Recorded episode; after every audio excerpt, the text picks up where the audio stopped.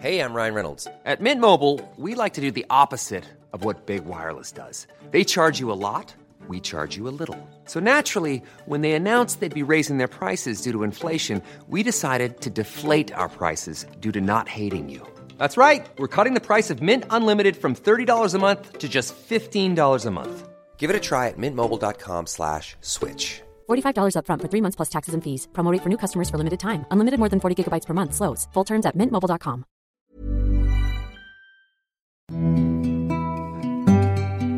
Una de las primeras instituciones creadas por Hernán Cortés, que llegó a tener cárcel, carnicería y capilla dentro de las instalaciones. Un recinto que puede pasar desapercibido por muchos transeúntes, pero de gran valor histórico. Incluso podríamos pasar con la idea de que no se permite la entrada. Hoy hablamos del Salón de Cabildos, en un episodio más de la guía del fin de semana, dentro de la serie ¿Qué eran los museos antes de ser museos? Para esta entrega invitamos a la charla a Héctor Macías, enlace de difusión y guía en el Salón de Cabildos.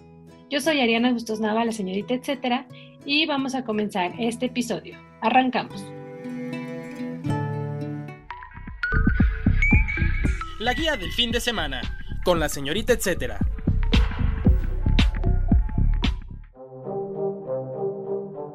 ¿Qué eran los museos antes de ser museos? Héctor, para comenzar con este recorrido, cuéntanos, ¿en qué contexto histórico surgió el edificio donde se ubica el Salón de Cabildos? Después de la conquista, acaecida el 13 de agosto de 1521, el ayuntamiento fue una de las primeras instituciones creadas por Hernán Cortés.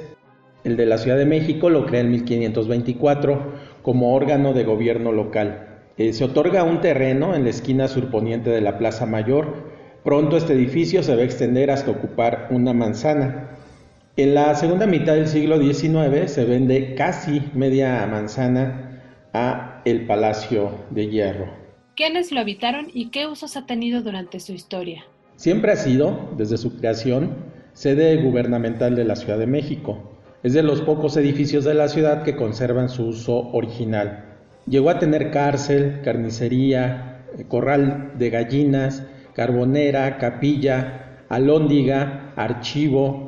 Eh, aquí también estuvo la primera casa de moneda y ya después se pasó a la calle del mismo nombre, a la calle de Moneda, pero aquí estuvo primeramente la Casa de Moneda.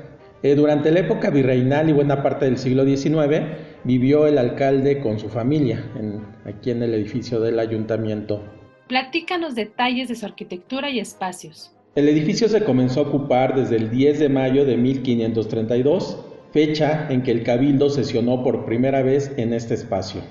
En ese entonces solo contaba con dos niveles, y así permaneció con varias modificaciones a lo largo de los siglos, por supuesto, hasta que en 1910 se proyecta un tercer nivel y el cuarto nivel se va a agregar en la década de los 30. El estilo que le dio Manuel Gorospe fue barroco, o más bien neobarroco. Por ejemplo, los enmarcamientos de los vanos de la planta baja son elementos neobarrocos inspirados en la decoración del claustro de San Agustín de Querétaro. Actualmente en el mismo edificio se encuentra la Jefatura de Gobierno de la Ciudad de México, el Ágora, Galería del Pueblo, que se puede visitar por el público, y además el Centro de Documentación Francisco Gamoneda, el cual fue inaugurado el 21 de septiembre de 1921 como Biblioteca Municipal de la Ciudad de México la cual contaba con documentos que datan del año de 1524 y que forma parte importante de la memoria histórica de esta ciudad. Actualmente estos archivos se encuentran en el Archivo Histórico de la Ciudad de México, ubicado en República de Chile y Donceles. El dato, etc. El Salón de Cabildo se ubica en el antiguo Palacio de Ayuntamiento en Plaza de la Constitución 2, Centro Histórico de la Ciudad de México.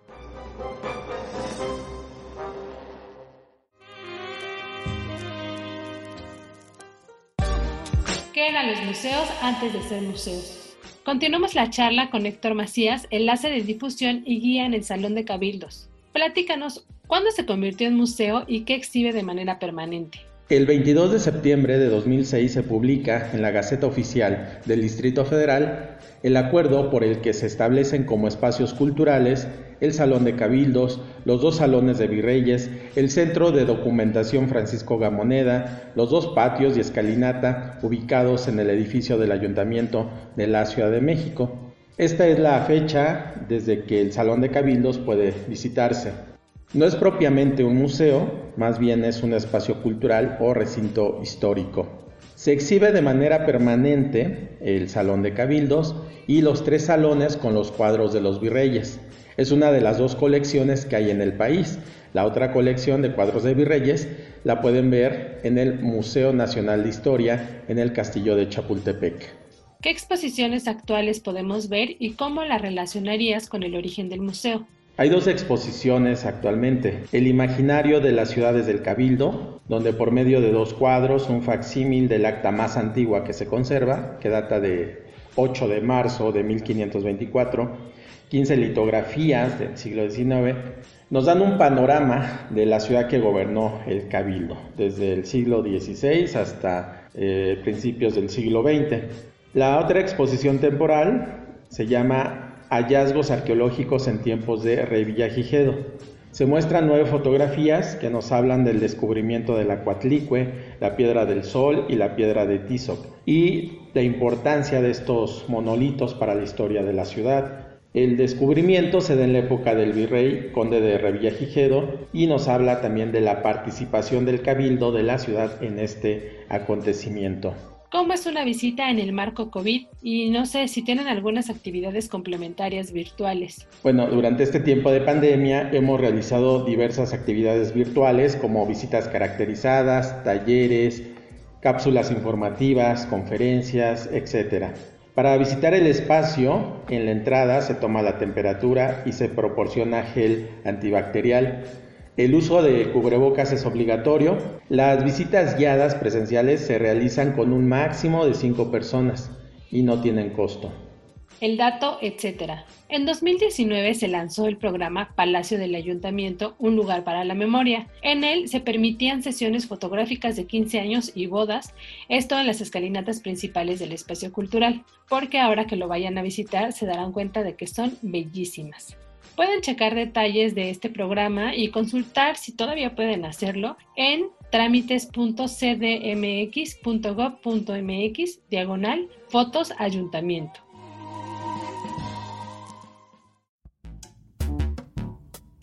La guía en segundos. A continuación les adelanto un par de actividades que forman parte de la guía del fin de semana, pero en su versión online y en su versión impresa en el Sol de México. Dígalo con señas. A propósito del Día Internacional de la Lengua de Señas, que se conmemora el 24 de septiembre, el programa Cultura Comunitaria al Aire Libre preparó una jornada con juegos de mesa, loterías, talleres, libros, desafíos en señas y un rally. Además, la posibilidad de hacer memes con recortes. Todo esto, como les decía, con lenguaje de señas. Sucederá el 26 de septiembre de las 12 a las 16 horas en la Plaza Santo Domingo, ubicada en República de Brasil, Centro Histórico en la Ciudad de México. Extravagante reflexión. La apuesta teatral de esta semana es ver Desvenar, mole escénico, una obra en torno al Chile desde el punto de vista culinario, pero también alburero, pero también histórico, religioso, botánico, patriótico y bueno, patriotero. La función será el domingo 26 de septiembre en el Teatro de la Ciudad de Esperanza Iris en la Ciudad de México.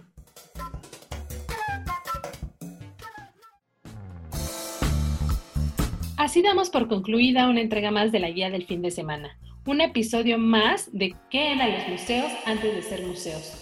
Ya llevamos una decena de episodios, si no es que un poco más de la decena, en los que hemos descubierto cosas que siguen impresionándonos de distintos recintos en la ciudad y en México.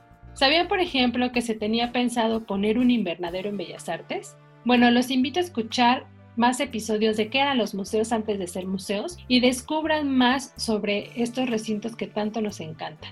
Los pueden escuchar en los distintos canales de podcast Está como la guía del fin de semana en Spotify, Acast, Google, iTunes y Deezer, entre otros. Además, recuerden que pueden seguir la conversación conmigo o compartirme también recomendaciones en mis distintos perfiles de redes sociales. Me encuentran como la señorita etcétera en Facebook, Instagram y Twitter. Gracias por su apoyo en producción y el embellecimiento de este espacio a la productora Natalia Castañeda. Si tienen algún comentario o sugerencia sobre este podcast o los que se generan desde la Organización Editorial Mexicana, pueden escribirnos al correo podcast.com.mx. Hasta la próxima.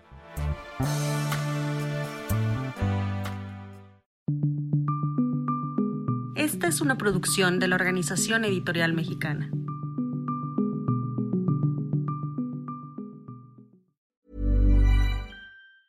Planning for your next trip? Elevate your travel style with Quince. Quince has all the jet setting essentials you'll want for your next getaway, like European linen, premium luggage options, buttery soft Italian leather bags, and so much more. And is all priced at 50 to 80% less than similar brands. Plus, Quince only works with factories that use safe and ethical manufacturing practices. Pack your bags with high-quality essentials you'll be wearing for vacations to come with Quince. Go to quince.com slash pack for free shipping and 365-day returns.